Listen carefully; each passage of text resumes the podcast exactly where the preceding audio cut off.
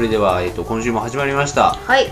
えー、羊たちのカフェでございまはい。す、藤野です。石山です。よろしくお願いします。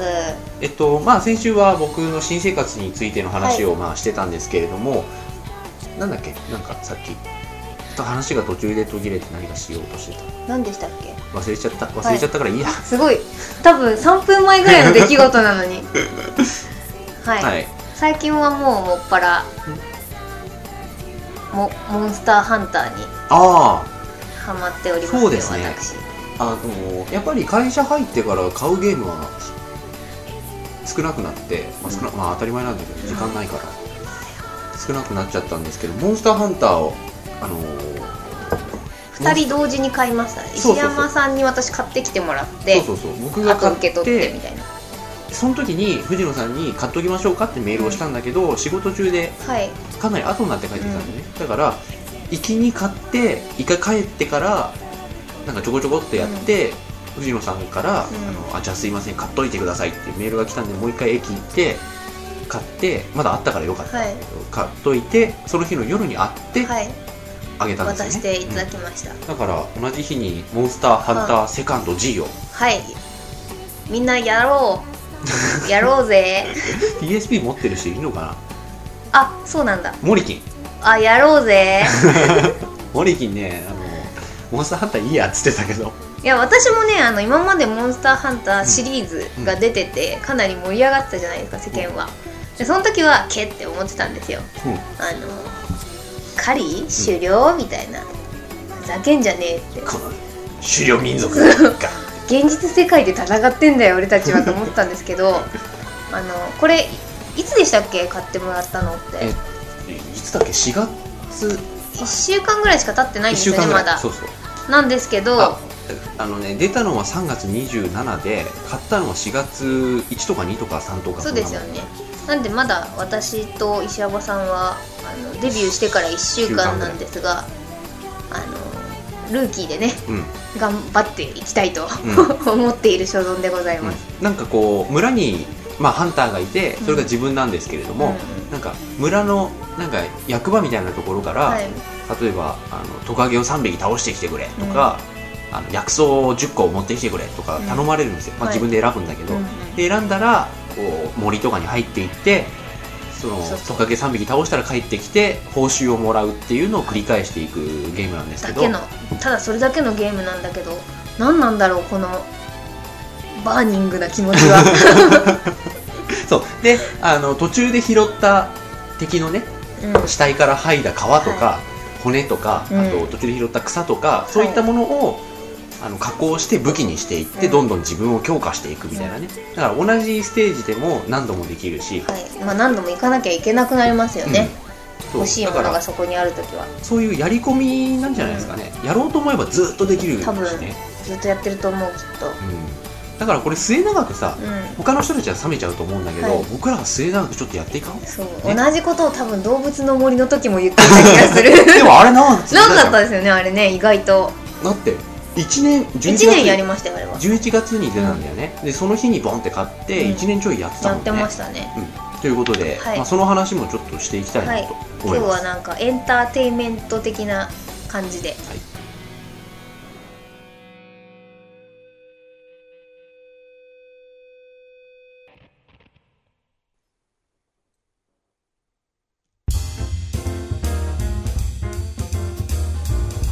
というわけで、えっとはい。先ほどのモンスターハンターセカンドあモンスターハンターポータブルセカンド G はい。ですけれども、はい。まあ、PSP で出ててはい。これねシリーズで一番売れた、あみたい。そうなんだ。うん、やっぱりまずポータブルであるっていうことは必須だと思うんですよね、うん。やっぱり、あの今次世代機で出ても多分ね、うん、ハードごとは売れないし、うん。何を出してもねもうハードごと売れないと思う。うんうん。しでそうなってくるとプレステ2とかでさネットワークって敷居高いじゃん、うんうん。だからやっぱ携帯でいいのかなと。そう。でなんか同梱パックがうん。あったじゃないですか、うん。あれもね即日完売らしくって。そうそうそう。今なんか迷彩柄の PSP かなんかなんですよね。迷彩っつうか緑なのかな。よくあーわかんないけど、らしくって、うん。欲しかったんですけどうん。なくなってました。うん。で私あの私っていうか石山さんもそうなんですけどあの古い方の PSP を使ってるんですよね、私たち。あのダンベルみたいな重さの。うん。そんな関係だろいや持ったことあります？ありますよ。私会社で持ってびっくりしたんですよねその軽さに、ね 300g しか軽くなってないんだけど体感的にはかなり違う気がするよね。なんでかわかんないけど。あれはねバッテリーの重さが変わったんです一番、へえとなんかお店にあのディスプレイ用で置いてあるうん。携帯、モックね。そうそう。モックアップね。あモック？モックアップ？あの模型ね。あはいはいはいまあそんなぐらいの軽さで、うん。これで本当に動くのかよみたいなう軽さだったんですけどびっくりしました。ん。でもまあこっちの方がかっこいいと思うんだけどな古い方が。うんま見た目は。あんま変わんない気がするんだけどここがなんか PSP のこの画面がついてない方はがい。つるってそうなりそうつるっましたよねてなってた。うん。で薄くなってた。そうそう。そして軽くなってた。うん。でね俺一番惹かれるのはあの PSP からブスって線刺して、はいテレビにつなぐとテレビでできる。はいはいはいのが一番魅力的なの僕は、はいはいはい。うんいいですよね、うん。非常にいいと思います。そうそう。結構 PSP でしか出てないけれども大画面でやりたいゲームってまあも元も子もないんだけど、うん。あのあってさ。はい。それですよね。だってそのために僕さ一回さ PSP につけるカメラみたいの買ったでしょ、うん買ってました。ガチャンって。でそれをこうこうテレビに出力してそうそうそう。やるんだけど、うん。だただカメラで撮ってるからその機器を少しずらすと、はい。あの画面の方も揺れるんだよね、あれもあったんですけどちゃんとねこう外部出力的にちゃんと出力できるんだったらいいなと思って、あれワンセグはこれは入んないんでしたっけ？入んない。じゃあじ次世代というか2000の方が入るんですよね。そうなんだ、うん。なんかそれを仕事のボスに超自慢されました。それワンセグ入んないんでしょみたいな私があ違うなんかモンスターハンターやろうぜみたいなのを私がすごい職場で言い買ってなかったのねそうかまだ買ってないのにモンスターハンターいいよみたいな 感じで言っててでそしたら職場の人があの買い始めちゃったんですよ。私を差し置いて。であのあの富士のみたいなの買ったよとか言ってやろうよとかって言われていや今日 PSP 持ってないんでみたいな 感じで逃げてたんですけど。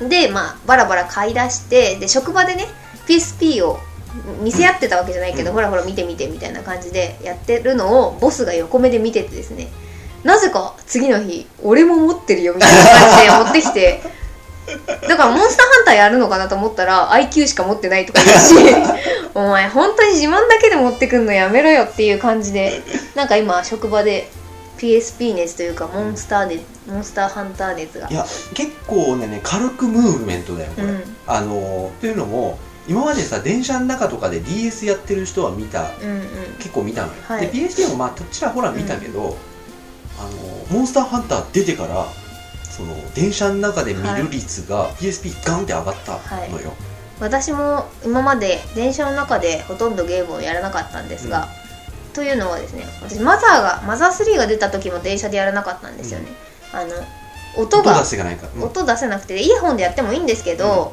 あの時間を気にしたくないんですよ、うん。あああと2駅で降りるとか、そういうのが嫌でやってなかったんですけどモンスターハンターはやってます。すいません。電車の中で、まあ電車の中では僕はやんないけど、うん。で周り見るとやっぱり PSP 持って何かやってる人いるからあ大体。きっときっと。オンラインにしたらあいつがいるはずだみたいな感じでやってます、そうそうそう。あのーでそのモンスターハンターの話にこう会社の歓迎会でもなったんだけど、はい。その話をしている時にあの電車の中で PSP やる人いきなり増えましたもんね、みたいな話をしたらそのサカツクのディレクターの人が、あの9階のあのグラフィックかはい。グラフィックがいるセクション。うん、9階に朝の8時頃行けばみんなやってるよっつってそういう感じみたいな。え会社で早く入って、う。んへえムーブメントだ。で会社で一番前の誰だって？河合さんじゃねえかとか言ってて、うん。うんうんへあの人ずっとやってるからなって。え河合さんと狩りに出たい。そうそうあのでいきなり真面目な話になって、うん。そのマネージャーさん企画マンの部署の長うん。のマネージャーさんが「いやでもさこれあのポータブルになってさその場でベテランが指示できるじゃん、うん。これはでかいと思うんだよね」とかつってうん話をしてて、まあ確かうに教えてもらえるだけでだいぶ違うじゃん。ん違いますよ。うん。そう。これをね私は今日言いに来た。うん。あの私初めてモンスターハンターをやって、で周りにねモンスターハンターをやってる人がいないんですよ、まあ、今石山さんが今うん。いますけど、であのーまあ、要は友達がいないんですけど、うん。あ のそれで一人でコツコツやろうと思うじゃないですか、うん。でそのモンスターハンターやろうぜとか言って私が持ってないうちから言い出してた人たちは、うん。あの結構ねあのアニメ班はオタクの集まりなんで、あのま、その周りにもいっぱいオタクの友達がいるわけですよ、だからあの同じスタートを切ったにもかかわらず相手の方が周りがねベテランのモンあのハンターたちがいるからすごい上手になってて、うん。で装備とかもすごくて、でなんか知らない敵モンスターなんとかなんとか倒したんだけどさ昨日って言われても、へえみたいな。知ってるけどねみたいな。あれ難しいよねぐらいの 感じで。三角三角丸が有効だよね。そんな感じでとにかくねあの集団でやった方が上達が早いっうんていうのはね日本のいじめ社会に通ずるものがあるんじゃないかと思うんですよね。でモンスターハンターってそれが敵面に出るじゃん。そうそう。あのレベルアップしないんだよこのゲーム。だからプレイヤーの知識と技術うん。が全て、はい。それすなわちレベルアップですみたいな感じじゃないですか。そうあそうそれと、うん。そのいじめ社会を私は今出してきましたけど、なんでこんなに憤ってるかっていうとあのこう一堂に会してね、うん。あの無線 LAN でつながってやるならいいけどあの彼らはですね、同じスタートを切ってあの上手になってしまった彼らはですねあの非公式の X リンクっていうやつですね。あああのまあわからない人のために説明しておきますと、うん。PSP ってあの無線なんていうかインターネット対戦とかってできないんですよ、はい。あの家それぞれの自宅にいながらにして対戦っていうのが、まあ DS うあれ DS はできるはできるんですけど。動物の森とかね、うマリオカートとかもできるし Wii もできるんだけど PSP はできなくて、うただプラネックスっていう会社がん、うん。あの勝手にあの PSP 同士で自宅にいながらにして対戦とか協力プレイができる、あのソフトを作ってくれて、それをねあのマニアたちはというかはい。あのネッターたちはですね、はい。あのこぞって使ってるんだけど、うん。それをみんそれが X リンクっていうやつですね、でそれを使ってですね、うん。皆さんあの会社から帰ってきたりとか、うん。学校から帰ってきたりとか、うん。忙しい時間今の一堂にねうん。会することができない時に、うん。まあ、自宅にいながらにして、あのやって上手くなってるっていう、うん。このルールを破って上手くなることへの憤り。そりゃ上手くなるわっていう、だからあの真面目にコツコツやってる人はもう負けなんだなって思いましたよ。いやでもさ正直な話さ、まあ、それで上手くなるかもしれないけど、う人がいない状態で通信対戦しても面白くないなって最近思ってて、うんうん。あのスマブラとかもさあのネット対戦できますけれども、例えば誰知らない人と勝手にあのマッチングされてうん。戦うのはいいんですよ、あのコンピューター戦ではありえないような動きを、ねうん。向こうがしてくるし、うん。ミスも向こうがしてくるし。であのいいんだけど、うん。知ってる人と対戦するのはねなんかつまんないなと思った、うん。逆に。あのね、まあ、前バイトしてたはい。あの東宝シネマズのはい。先輩と、あのまあ、ネット対戦をスマブラの、Wii のスマブラのネット対戦をしたんだけど、うん。やっぱりね顔つき合わせてやる楽しさには絶対かなわないですね、うんうんうん。と思ったので。そこでこうスパイスカイプとかでメッセとかでやってるんですよやつらは。あーあそうだ。あのねクリアしちゃってるんですそうよそのあたり、ね、プログラマーチーフの人がいて、その人があの当時あのまだプレステ2だった頃、うん。電話しながら古希をはいはいはいはい。肩に挟みながらずーっとやってて、うん月の電話代20万とかってそういう伝説があるらしいよ。でその人はあのアカウントを、はいはい。あのほらそういう人ってさパソコン何台とかさ、うんゲーム機何台とかさ、ありますね。テレビも何台とかってつなこう並べてるじゃん、うん。それでさあの自分で2つ分うんはいはいはい。やってで他の人も集まっこうネット対戦させて、で足で操作して、うん。あの笛って武器で笛があるんですよね、はい。笛だけだったらさあの吹けるじゃん、うん足で。うん。足で笛を吹きながら自分の分を手でやって、でなおかつ誰かとネットでつながって、3人でなんかクリアとかしてたらしいですよ、へえダメだよそれでやったら。っていうかまあそういうことができない自分が情けないだけなんですけど。いやでもね X リンクはねいかんと思うよ。ルール守っていこうぜ。そう俺ねちなみに X リンク試そうとしたことがあるんですよ。うん。だけどね僕の家のなんだろう ADSL の設定ととか仕様の関係でかなり設定が厳しい。厳しいらしいです。非公式だから、うん。あのーそこに対して文句言っても始まんないんだよね、うん。どうにもしてくれないし。何のサポートもないし。うん。であとやっぱり回線も悪いみたいでうん。結構ブツって切れちゃったりとかしますします。したりするのをうん。使ってまでやるかーっていう感じで。そう俺もね非公式なものはできるだけ使いたくないそうやりたくないなーっていうのがあります、でまあ私はあとメディアインストールっていううん。あの、まあ、簡単に言うと早くロードできる。うん。あのーパソコンと同じで一部メモリースティックにガンって入れちゃうんですよ、はい。でその方があの UMD あのうん。PSP 用のディスクですね、はい。あれから読み込むよりも早いっていう、っていうのも私はやってないので、うん、なぜなら2ギガもないから。いや1ギガで十いいけど。あ本当ですか？あれあ500 518か。うん。だからねいや違う580とかだから本当に。512メガバイトのメモリースティックだとダメ。そう。で私は512メガのメモリスティックを石山さんから譲り受けたやつでずっとやってるんで、あのね1ギガ安くなってるから、うん1ギガか2ギガ買いな。はいはいはい。あのやってみたんだけど俺最初わざとそのメディアインストールせずにずーっとやってて、うそれで、あのまあ、体感速度的にこんなもんかっていうのをある程度体に覚えさせた後、ん、うん、やっとそれをやったのよメディアインストールを、全然違う。早いんだ。早い。15秒ぐらいかかってたロードが3秒で終わるよ。そうなんですよ。でも私あんまりその前にも多分話したことあると思うんですけど、労働時間にストレスを感じないタイプなんで、まあいいかと思ってるんですけど、うん、ただえ今2ギガのメモリースティック1ギガでいくらぐらいなんだろう？わかんないです4000け円とどかになってんじゃないかじゃあ買うべきか？2ギガ。買うべきなのか？な、あはうん。あってもいいと思うよ。いなんでじゃあそれくらいをやってみようかなっていうぐらいです、はい。そうですね。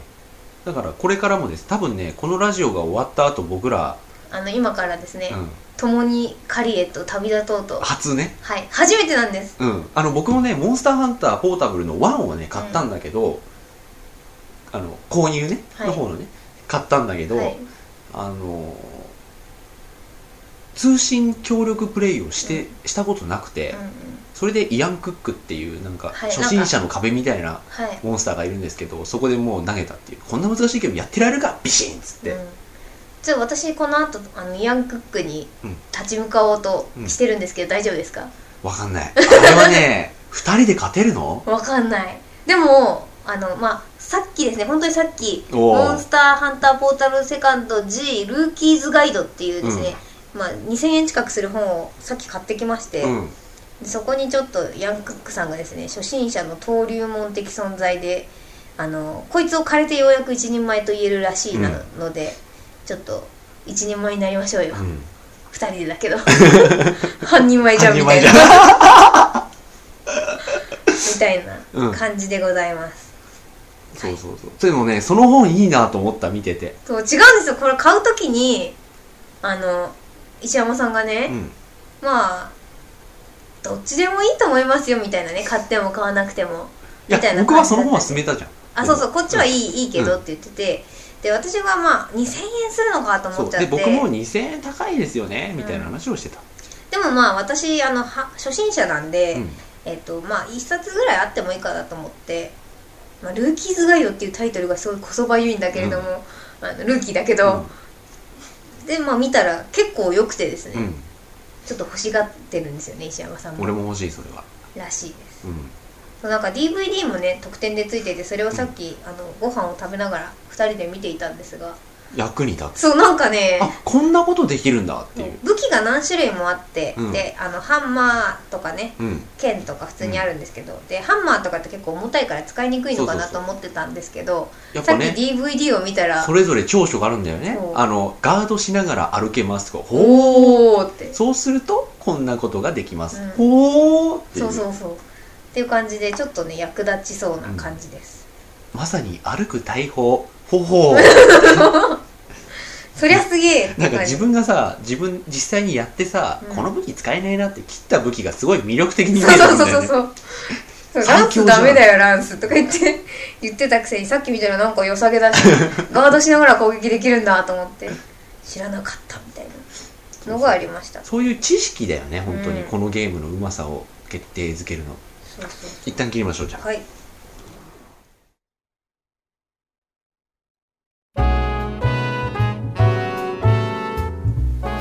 はいということで、はい。まあそんな感じでモンスターハンタついてるんついてるうちらですけれどもまあ今日ね、はい。あの会うこういうふうにラジオ収録をする前にはい。映画見てきまして、はいはい実は。クロクロスオーバーじゃねえや。クローバーフィールド。クローズゼロ。まいろいろ間違えた。クローバーフィールドを見てきました、あのーなんだっけ。全部全編手持ちカメラ。はい。であのニューヨークである事件が、はい。あのークローバーフィールド事件というのが起こって、はい。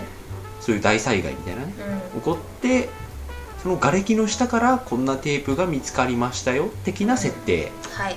の映画があって、なんであのドキュメンタリタッチなんだよね。タッチ。まあ、全然ドキュメンタリーじゃないけど、あの生存者っていうか、まあ、そのテープ、うん。発見されたテープにこんなものが映ってました的なブロブレアウィッチだよね。ー多分そうだと思いますね、的な映画があって、うんうん。はいまあ、これさ、まあ、見るどれだけ楽しみにしてる人がいるかわかんないけど、はい。語ろうとすると全てがネタバレになるんだよね。というわけで今から語るので あの見る人は切ってください。見る人は切って。うん。まあでもねあのもう日本ではさ「クローバーフィールド破壊者」ってはい。いうサブタイトルがついちゃってるんで、うん。まあそこら辺は別にもう制作者もいいんだろうなと思ったんだけど、うん。これね、まあ、どんな映画が知らずに見たら結構すごいことにうん。なってたはずなんだけど、はい。もう日本では、まあ破壊者っていうねデストロイヤーが破壊者になっちゃったんでうがついちゃったのがあってまあ怪獣映画っちゃ怪獣映画の部類に入るっていみんなねうのはね。トレーラーでもちらっと映ってたし。うん、そういうのは分かってると思うのでそこが分かっちゃうと別にねうんもうここら辺から切ってもらってうん。いいですよ、見る人は。あのーなんだろう。うまいなと思ったのがさもともとその恋人との日々をはい。こう撮ってたテープに上書きしちゃった。上書きしてるところどころをこうね上書きしちゃってるっていう設定なんで、最初の方はあの恋人とのうシーンがあってでその後になんかこうサプライズパーティーみたいなのがブチっていきなり入ってきて、うん。サプライズパーティー中に事件勃発、うん。なんかよくわかんないやつが。んうん。まあなんかよくわかんないやつがっていうかもう何が起こってるかまずはわかんなくて、橋ぐらいですよね。橋にまあいろいろ逃げてあそうそうそう。あの自由の女神がバーンってなってでそこら辺でまあ怪獣らしき姿がチラッチラッチラッチラ見れて、でまあ橋でなんつうのこう直接攻撃を受けるみたいな感じでした、うん。はい。どどうぞ。すいません。いやいやいやいやいや僕もね語ろうとすると実は語ることあんまないなって思っちゃってて、いやなんか私的にはなんか怪獣映画としてはすごい新しい切り口で、うん。ゴジラとかこうやってやりゃいいじゃんみたいな感じなのはありましたね。まあもう,、もう使えない手法になっちゃったけど、今クローバーフィールドでダッうん。ダーンって出ちゃったから、あの怪獣映画を作ろうと思って、うんこの切り口から行ったっていうのはいいと思いますけど、でも怪獣映画じゃないんですよね。なんか。わかりますか？言ってること怪獣メインじゃないじゃないですか。怪獣メインではない。そうそうそう。立ち向かいもしないし。そう。なんでマジマジで今怪ここに怪獣が来ちゃったらこうなっちゃうのか。ただ逃げ惑うだけの話なんだよね基本的に。あのトム・クルーズみたいにいきなりそうそうそうそうそう。英雄になったりしなないし。らない。普通の人で。そうそう。う一切アタックしないもんね。んそう。あのマジで一般人のカメラなんで、うん。本当にあの怖怖がりながらうん。逃げながら、うん。怪我しながら撮っていくっていう、でその恋人っていうかそのねうん。ある人を助けなきゃ助けに行くっていうのがまあメインの話なんだけど、それもさほらあのいきなり説明台詞言うわけにいかないから、うんそのサプライズパーティーの途中にこううん。一旦ビデオを一時停止してあのほらまそのもともと書いてあの記録されてたうん。恋人との日々みたいなものがちらっちらこう出てくるんですよね、うん。でそれがこういい感じに回想シーン的な役割をね、果たしてたりして、そうでなんかそのまあ主人公主人公って言っていいのかな、まあ、うん。みんな主人公だと思うんですけど、まあまあ主人公でもあの人が主人公そうそうあの男の人がねロブって言うんですけど、主人公で。でまあその恋人とのまあ日々が入ってる、でその恋人となんかまたちょっといろいろあったらしくてですね、あの本編では語られないんですが、あのちょっとその男の人が仕事でね日本にジャパンにうん。旅立つらしいので、うん。あの別れる別れないでちょっと揉めてたみたいなバックボーンがあって、でそこからその破壊者が来ちゃって大変なことになっちゃって、まあ、最終的には愛を再認識するっていう 話だと思うんですけど、それもねうまいなと思ったのが、まずその恋人との日々の部分が入ってその後その上にサプライズパーティーを上書きしちゃったからいきなりこうボンってサプライズパーティーになるんだけど、そのカメラマンを務めてる人がこうちょこっと廊下をね映すとその廊下でちょっと口論してたりね、それでこう物語をうん。ある程度説明したりしてね、その辺はなんか脚本的に串にしてますよねそう。ですよねなんか説明台詞は一切なかったので、あの本当に今の気持ちをみんな、あうん。の怒号のごとく叫んでる映画であった。っていう感じで。うん。私は最後はすごい好きでしたけど、えーいいね、あの最後良かったね、うん。終わり方が。そうそう。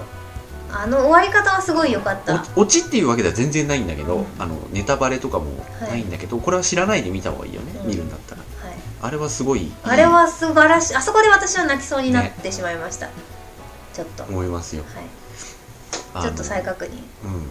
人を大切にしないといけないなと。思ってだからねあとはなんだろう何何か今言いかけたんだよな俺。はい。そうあとあのーなんその化け物は何なんだとかさ、一般人には分かんないじゃん、うんうん。特にあのニュースとかでねうんうん。後から見た人にはうんうん。まあ分かるかもしれないけど、実際にその場にいた人ってよく分かんないけど、うん逃げなきゃいけないっていうところじゃない、だからね物語的にもあのその怪獣うん。化け物が何なのかっていうのは一切説明さなかったれないんだよね。ですね。うん。でそれは自然だし、うん正直ねほら物語とかはい。映画とかってそこを説明しなきゃみたいなのあるじゃん、うんでも常々説明する必要あるのかっていうのを思ってて、それをねバッサリやってくれたんでよかったですね、そうなんかいろいろ謎は残されたまま終わっていくんですけど、まあ、そんなところはどうでもよくてっていう。映画だったんで、そうそうそう。うん。まあでもなんかちょこちょこ言ってましたけど言っねてましたけど、うん。言ってるだけだからね。そうそうそう。多分あれマジ独り言のうん、セリフなんかなんですけど、あれはあの政府が多分作ったのが逃げたんだよとかうるさいから黙れよ。そうそうそうそう。そんなのを話してる場合じゃねえんだって。いうのはでもすごいリアルリアルをね。感じましたね。で一応なんかそんなこと言ってるやつはねほら集団の中に一人はいるじゃん、うあれはなんかあの宇宙宇宙から来たやつなんだよみたいな。でもそんなのは別にあのねそのそこ程度にとどめられてて、そう実ですよね際にそうでしたっていう説明はないしね。うん、あと結構カメラが、うん。あのなんだろうな美味しいところを撮らないっていうの分かりますかね、うん。もうちょっと見たいんだけどこのあ角度でっていうのが、あの観客に思わせるようなうんやつだったんで、うん。あすごいなと思いました、まあそれはあの一般人が撮ったホームビデオっていう利点をめちゃめちゃ生かしてまそうしたよねですよね。で逆に言うとほら一般人がさホームビデオを持ちながら走って逃げるとさ、そあのの手の視点になるからさ。ぐんぐんぐんぐんこう床が映とって。思ったんだけど、そこはすごい配慮してたよね。そうあのちゃんとそうそうそう。あの電源き切られたりとか、あの。あのあとはちゃんと構えながら走ってたりとかね。そうそうそうお前構えながら絶対走れねえだろうと思ったけど、まあ、そこはね。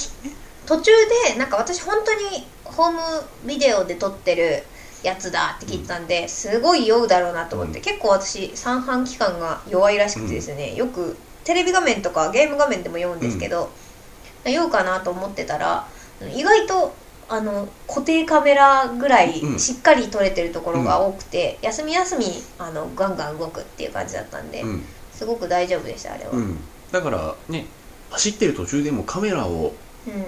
顔の前で構えながら走ってんのかよっていうやつは俺は大嫌い。うんうんうんまあでもよかったと思うんだけどな、うん。なんかすごい編集大変そうだなねとかうん。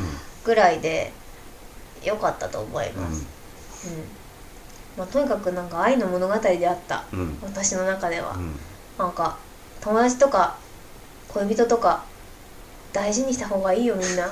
で演技めちゃめちゃリアルうんリアルだった。あれはまあ無名の人をねうん。使った利点なのかもしれないけど、うんだってさあの恋人からの留守電かなんか入っててさ携帯に、うん。であのなんか助けに行かなきゃってなるじゃないですか、あの助けに行かなきゃってなる時のさ、うん。主人公とかすごい良かったよね、ま間がね間が。すごいよくって。でその後に「ちょっと俺行くわ」みたいなこと言わないじゃん、そうそうそうそう。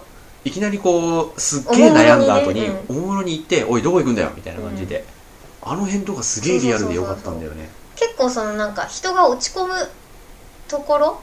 落ち込むところとかの間がリアルだった気がします、映画だとやっぱりね作られた尺の中でうん。あのブツブツ切っていかなきゃいけないけど、今回はなんかそれに重きを置いたものだと思うんで、尺もたっぷり取られてたみたいで、あの私があーって思ったのはあの主人公のお兄ちゃんがああ。の死ん死んじゃうんですよ、橋を渡ってる時に、あのうん確かに。ね怪獣に襲撃されてあのお兄ちゃんだけ死んじゃう。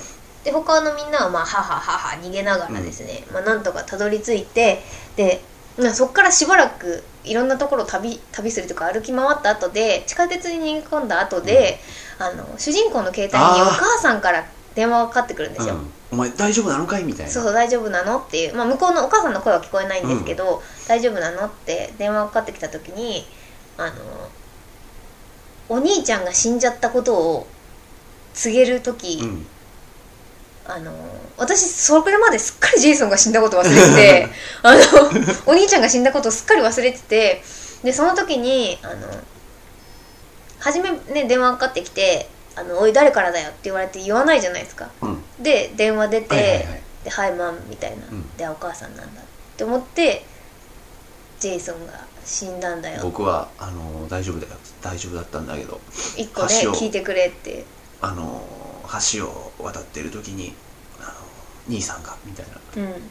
のとかはあの今まで私は結構ねあのこういう映画で誰が死ぬこいつ死ねとか、あので結構笑ってきましたけどそれはみんな一人一人死んだらお母さんとかねお父さんとか家庭もあるし、あのこうなるわなあっていう感あじで、そこの展開はそうだね。うん。すごい良かったよね、うん、とかはうん。結構ね、うん。だ今までの映画は誰が一人死んでも死んだ死なないで終わりっていう感じだったんで、なんかその後ろにある背景を、まあ、お母さんからの電話っていうので伝えたっていうのはすごいなと思いましたね。だから要は怪獣映画じゃなくても成り立つよねあれ、うん。あのまあいろいろ多々あるけど、うん。テロで例えば9.11みたいな事件が起こった時のドキュメンタリーっていう形でも、あの映画は成り立ってたと思うし、んんだから怪獣動向じゃなくて、うんはい、本当に怪獣に襲われたっていう状況の中でのうん。人間ドラマですそうよね。そうそうそう。でした。うん。そうであれ多分ホームビデオカメラうん。じゃなかったらあそこまでは思わなかったので、あのホームビデオカメラでよかったと思うんうんいます、そう。僕もこれホームビデオじゃなくて、うん。定点同じものを普通に映画として撮ってたらどうかなと思ったんだけど、うん。やっぱりねリアリティっていう意味で全然同じ全く同じ演技をやったとしてもこうはならなかっただろうなって思いました、そうなんか主人公がそのお母さんから電話かかってきて、まあ、お兄ちゃんが死んだっていうことを告げたうん。後に、あのまあ、恋人の安否も気遣いつつ、うん。あの地下鉄の奥の方でちょっと座ってへこんでるシーンがあって、うん。でそれをねあのずっと撮ってるわけですよ、でそれがねすごい良かったんですよね、うん。あそこすごいすごいなと思っちゃって。でそれでさその離れたとこすごい離れたところで主人公がこうすっげえ落ち込んでてでこっちの方にうん。それそこからまた離れたところにカメラマンっていうかカメラずっと回している人がいてでそこに横に女の人がいてう、ん。でいきなりカメラ回し始めて、うん。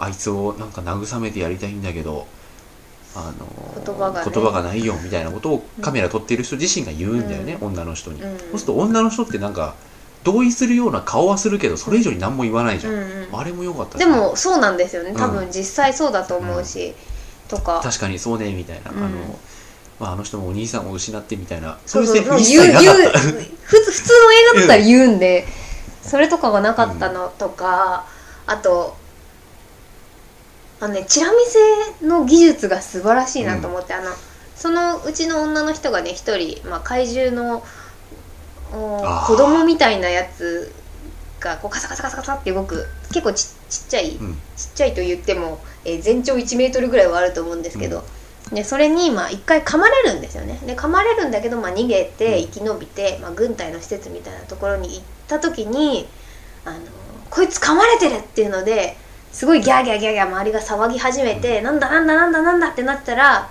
ピシャッってね、うん。赤い血がうん。なんか奥の方でうんこっち側のビニールにかかるんですけど、あれとか一瞬で本当に何があったのかよくわかんないけど、何があったのかよくわかんないようだよなと思って、確かに、そうですね。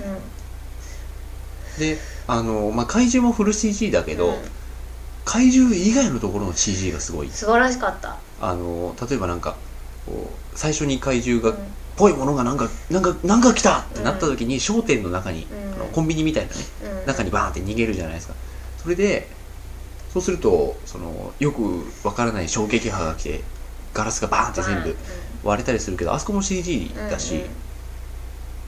あの辺とかホームビデオのチャチっぽさに合わせた CG そうですよね。がさで手ぶれもするからあのそれに合わせて、うん、見えないんだよね、うん。あのあまりに映像自体がさ荒いから、うんうん。あの綺麗な映像じゃなくて、うんうん。ね普通のホームビデオ風の画質だから、うん。うんそこに CG 組み合わせてあると本物っぽく逆に見えるよね。見えました。そうだからあの害してよかったね。んですよ私は。うん。あと地下鉄の中でその小破壊者がはいはい出る瞬間、あれ怖かった。怖かったよね。本当に怖あれはかっ見せ方うたまいと思ったよ。めちゃくちゃ怖かったよ。普通の映画だとうん。普通の演出じゃん、うん。あのエイリアンみたいな感じだと思います、普通みたいなさあの演出だけどホームビデオでやられるとこんな怖えんだと思った、うん。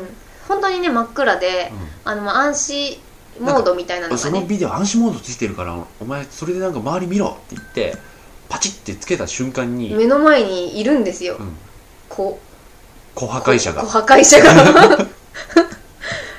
であの見えてるのカメラ持ってる人だけだから周りの人はよくわかんないけどそうそうそうそうあの見えてる人は見えてるから、とにかく逃げろ逃げろ逃げろってなって、みんなわかんないけど逃げる、うん、そのなんだっけビデオのファインダー覗いてる人はうん。安心モードでピチって周りに敵がいっぱいいるの見えるけど、その周りにいる人はね、うん、そうだからわかんないから、うん。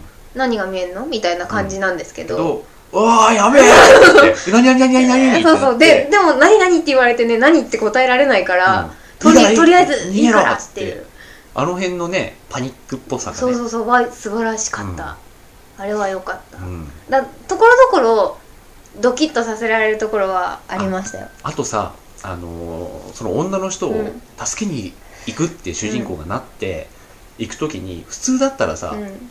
すげえ止めるじゃん、うんうん。で止めた人に対していやでもこうこうこうだからって説得するじゃん、説得まるっきり省いているじゃない、うん。あれがリアルだな、うん。でリアルさを逆手に取ってるなと思った、うんうんうんそうですよね、であとみん結局その主人公が行くって言ったのを聞かなくって聞かなくってっていうか行くって言って聞かなくってでも周りも一緒に行くんですけどなんとなくついてくるんだそうなんとなくついてくんだけどまあそんなもんだよなって。そんなもんだと思う、あのみんな知り合いなんで、うん。やっぱり大切なんですよねきっと、っていうのとかがあって、うん。であとね一個おすげえなって思ったのはあのそのしその助けに行く恋人がですね、あのビルの39階に住んでる人なんですけどでその住んでるビルがね傾いてるの、うん。で隣のビルにもたれかかって支えられてるようなと、状態でそれをまあ遠目に見て、であれどうしようかねってみんななってるオ時にーマイガーってなってるんですよね。そうそうそう。まさかあのビルじゃねえだろうなみたいになってて、でもあのビルだってなってで39回まで行くって言って「いでや無茶よ」みたいな。階段もだって斜めになって切れてるだろうしエレベーターなんかましてや使えないし、うん。っていう時にうん。どう行くのかって言ったら隣のビルもの屋上まで屋上っていうか上の方まで行ってそこから斜めになってるビルの屋上に行く？っていう感覚、うん。あれは私ちょっと笑いそうになった。そうそうそうそうでそれもさほあのホームビデオ撮ってる人がさ、そうしたらいいんじゃないのって言うと、うん。他の人がぜ一瞬振り返ってそのまま向かうんだよね、うん。でいやいや冗談冗談冗談。あの字幕だとさうん。うんうんあんまりうまく表現できてなかったけど、あれ英語でかなり面白いこと言ってたよ。ね。ごめん俺が言ったのはバッドアイデアだったみたいな。うんそうそう。そう。字幕だとねあんまり面白くなかったんだけど、それでまあ結局ね、うん。うんあのちゃんと立ってるビルの方から登って斜めになってる方の屋上に、うん。まあ、飛び飛び移っていうか、まあ、うん。斜めになってるのに移って、うん。でそこからあの恋人の部屋まで行って、まあ、助けるんですけどいや映画って本当にいいもんですいいね。でさよならさよならさよならでしたよ 本当に。ていうかそうあの恋人もだみんなもいい悪い人じゃないんで。そうそうそうそう。で基本的にさあのーそういう災害が起こ起こった時って店荒らしする人は絶対いるし、で逆に言うと知り合いにはすごく優しくなると思うんですよ、うん人間って。それがなんかすごいう、んすんなり受け入れられましたね、あのあとあれですよ。あのほら人なんかふサブ主人サブヒロインみたいな黒人の女の人と一緒にこうコンビニに逃げて、で3番手のヒロインみたいなうん。黒髪の女の人みたいな、はい。あの人が違う商店に逃げるんですよね、はい。であの行ったか？みたいな感じで、うん。で恐る恐る街路樹に出た時にすごい駆け寄っていくじゃん、うん。女の人が。あこんな感じっていうのはすごく、あのシーンにありましたね。そうですよね。そう。そんな感じでうん。非常に良かった。あとヘリの時とか本当に怖かった、うん。あのみんなねやっとヘリコプターで逃げれるっていう時になってでもささっき言った黒人の女性は先に先のヘリに乗るんですよ、でお前たち後のヘリに乗れって言ってで、まあ、残りの3人は後のヘリに乗ってで、まあ、怪獣が暴れてるのを下目に見ながらですねあの逃げるんですけどあの最後の最後でちょっと怪獣がこううわーってきて結局ヘリも巻き込まれちゃうんですけど、もうあのブラックホークダウンブラックホークダウンの状態で、あれとか怖かった。すごい。やめてーって感じでした、とかいろいろなんか第三者の視点で見るよりはやっぱりホームビデオでうん。その中に入ってみるっていうのは確かにすごいうん。いい経験でした。うん。うん。うん返してよかった。はいお会いしてよかった。じゃあ一旦。はい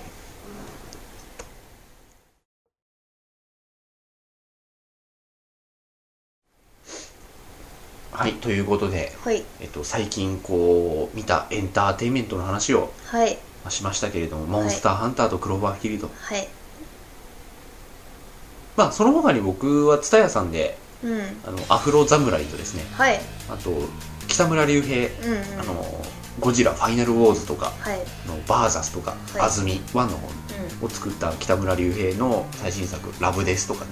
うんあとピエール滝主演のはい電気グループのピエール滝主演の「おじいさん先生」とかねうん。いろいろ見てそれぞれ結構面白かったんですけどね、おじいさん先生とか俺パソコンの中に録画しましたもん。ああリッピングうん。しちゃった感じですね、うん私はもう最近もうホラーアニメしか見てないな。なんか本当に今自分の知識不足を痛感していてですねやっぱ見ないといけないなと思って見てます。既存の知識だけではやっていけんとうん、うん。思って、、それは何？新しいもの？それとも古いもの？新しいものです。新しいもの。あの私のアニメ全盛期って「あのエヴァンゲリオン」がアニメテレビアニメでやってたりとかね。スレイヤーズとかねそうですね。をやってた時代なんであのそそこら辺から見続けてあと大学ぐらいで私一回見なくなってるんですよ。あの好きだけどテレビアニメはもう見見れ生ない。っ活リズムに合わないあそうですそうです。ですよね。ていう感じで。でその部分を埋めたいなとうん最近思いまして。であと最近のアニメはちょっと量が多すぎてね。テレビシリーズをあの毎週毎週見てられないんで DVD でまとめてみて見ようかなとか思ってます。だから昔すごい好きだった監督とかね脚本家とかか今何をしてるのかを知らないんで、だ例えばもう落ちぶれちゃってこんなのしか書けねえのかよってなってるのにこの人いいですよねって言ってたら恥ずかしいからああ真面目ですね。見とこうかなと思います。だから僕はそういう意味で言うとその専門学校にいた2年間で結構それやってたんで、そうですよね。だからね古い話は結構ついていて、うん。古いっつってもあの PC98 がどうだらとかさ、はいあのマイコンがどうだらとかはうんもう僕は分かんないし、うん。で実際にマイコンをこう自分でいじってた人とかの話にはもう知識じゃついていけないから、うん。あのそこはもうすいません。まだ25なんでみたいな。でも25だったらそれ知らなくて当然だよねみたいな。まあ俺らそういう時代からねやってたからみたいなうん。話。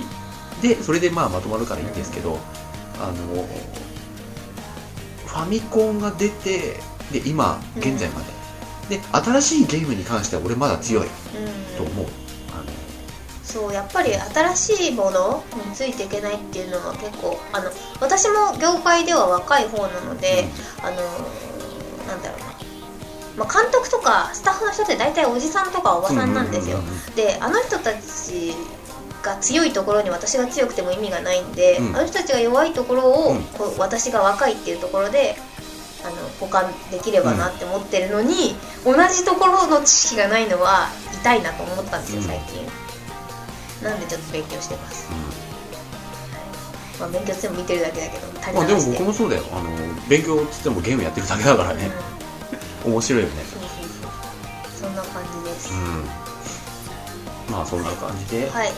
カズケフ2をやってくださいと。あそこに戻る。一周前に戻りましたよターをやってください。うん。そしてやりましょうみんなで。うん。まあ、みんなでできたら面白いけどね、うん。4人までできるしね。ぜひぜひ森金とかね。森金とかね。新型 PSP 買ったんだし。あ買ったんですか？買った買った、わあいいじゃないか。